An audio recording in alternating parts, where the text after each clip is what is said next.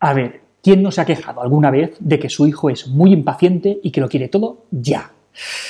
A ver, está claro que los niños no son pacientes por naturaleza y cuanto más pequeños, más impacientes.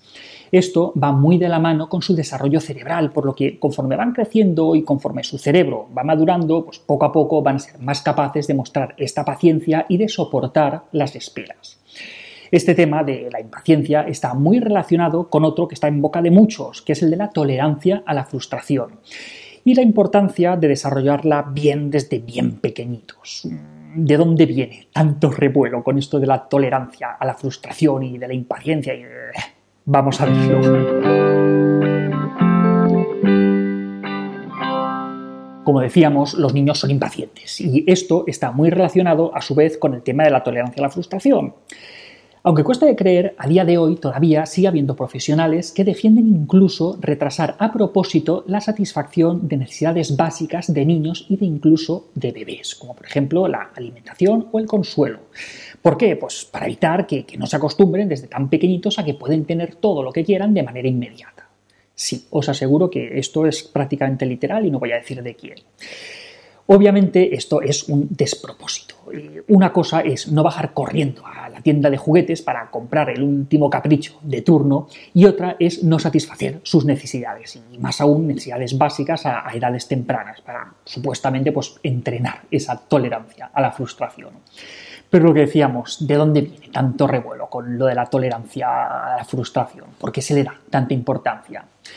Algunos recordaréis un famoso experimento que, os contaba hace, unos años, el, experimento de los marshmallows. En este experimento se veía cómo la capacidad de los niños, de los niños pequeños, para demorar, para retrasar una gratificación, podía tener implicaciones muy importantes para su desarrollo en, un futuro. Pero hay investigaciones posteriores que han puesto en duda estos resultados de, este experimento y nos dan unas conclusiones que son más que interesantes. Pero bueno, empecemos por, por el principio. ¿En qué consistía este experimento? En los años 70, el psicólogo Walter Missel eh, tomó un grupo de, niños de cuatro años a los que les ponía delante una golosina, una chuche, un, marshmallow, de ahí el nombre por el que se conoce el experimento, el experimento de los marshmallows, y les daba unas instrucciones muy, muy sencillas, muy claras. Podían tomarlo en cualquier momento que quisieran o podían esperar a que él volviera, unos 15 minutos después, y si se esperaban a que él volviera y no se lo habían comido, pues en vez de tomar un marshmallow, podrían tomar dos.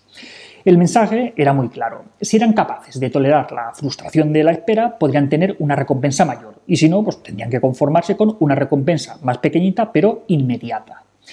Algunos niños pues, no esperaron a que volviera el experimentador y se lanzaron corriendo a, comerse la, chuche, mientras que otros niños pues, pudieron esperarse para obtener dos.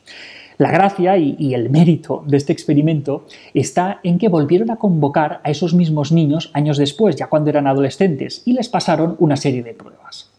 ¿Y qué es lo que vieron? Pues vieron que estos niños que decidieron, o más bien podríamos decir que pudieron esperar para comerse los dos marshmallows, fueron los que años después obtuvieron mejores puntuaciones, mejores resultados en los exámenes de selectividad.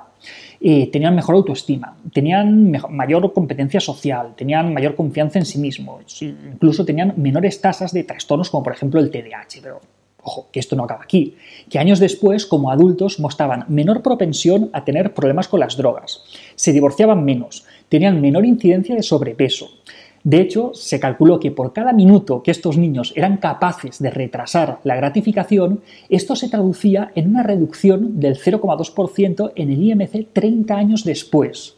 O sea que flipa con lo que hace el esperarse un poquito para comerse una chuche cuando eres pequeño.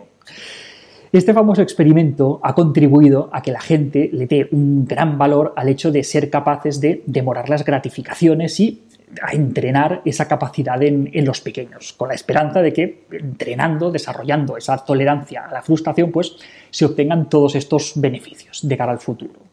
Sin embargo, un, estudio reciente encontraba otras explicaciones muy diferentes a las que elaboró originalmente el equipo de Michel. En este nuevo estudio, los autores se muestran escépticos eh, acerca de los resultados del experimento original de, los marshmallows.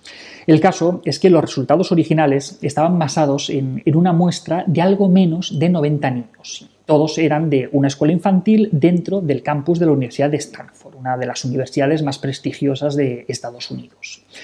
Este nuevo experimento eh, trata de replicar el experimento original, pero en esta ocasión con una muestra mucho más amplia. En vez de 90 niños, más de 900. Y aquí un elemento clave, mucho más diversa, incluyendo niños de diferentes razas, distintos grupos étnicos y de distintos estratos socioeconómicos.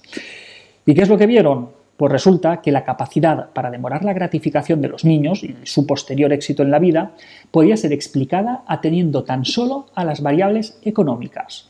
Los niños con familias de más ingresos eran capaces de demorar más la gratificación y esos niños eran los que luego tenían mayor éxito en la vida.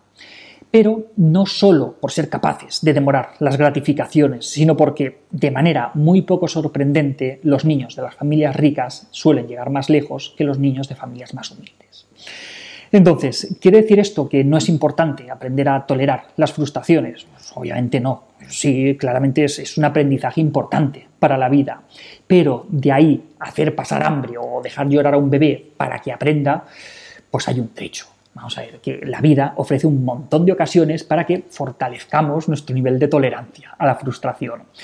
Entonces, estaremos de acuerdo en que no hay que evitarles cada pequeña dificultad o, como se dice a veces, cada pequeña piedra en el camino. Pero es que una cosa es no retirarles las piedras del camino y otra cosa muy distinta es darle adrede pedradas al pobre niño o ponerle la zancadilla para que aprenda. Y hasta aquí otra píldora de psicología. Si os ha gustado, no olvidéis compartirla. Tenéis muchos más vídeos y muchos más artículos en el canal de YouTube y en albertosoler.es y en todas las librerías nuestro libro Hijos y Padres Felices.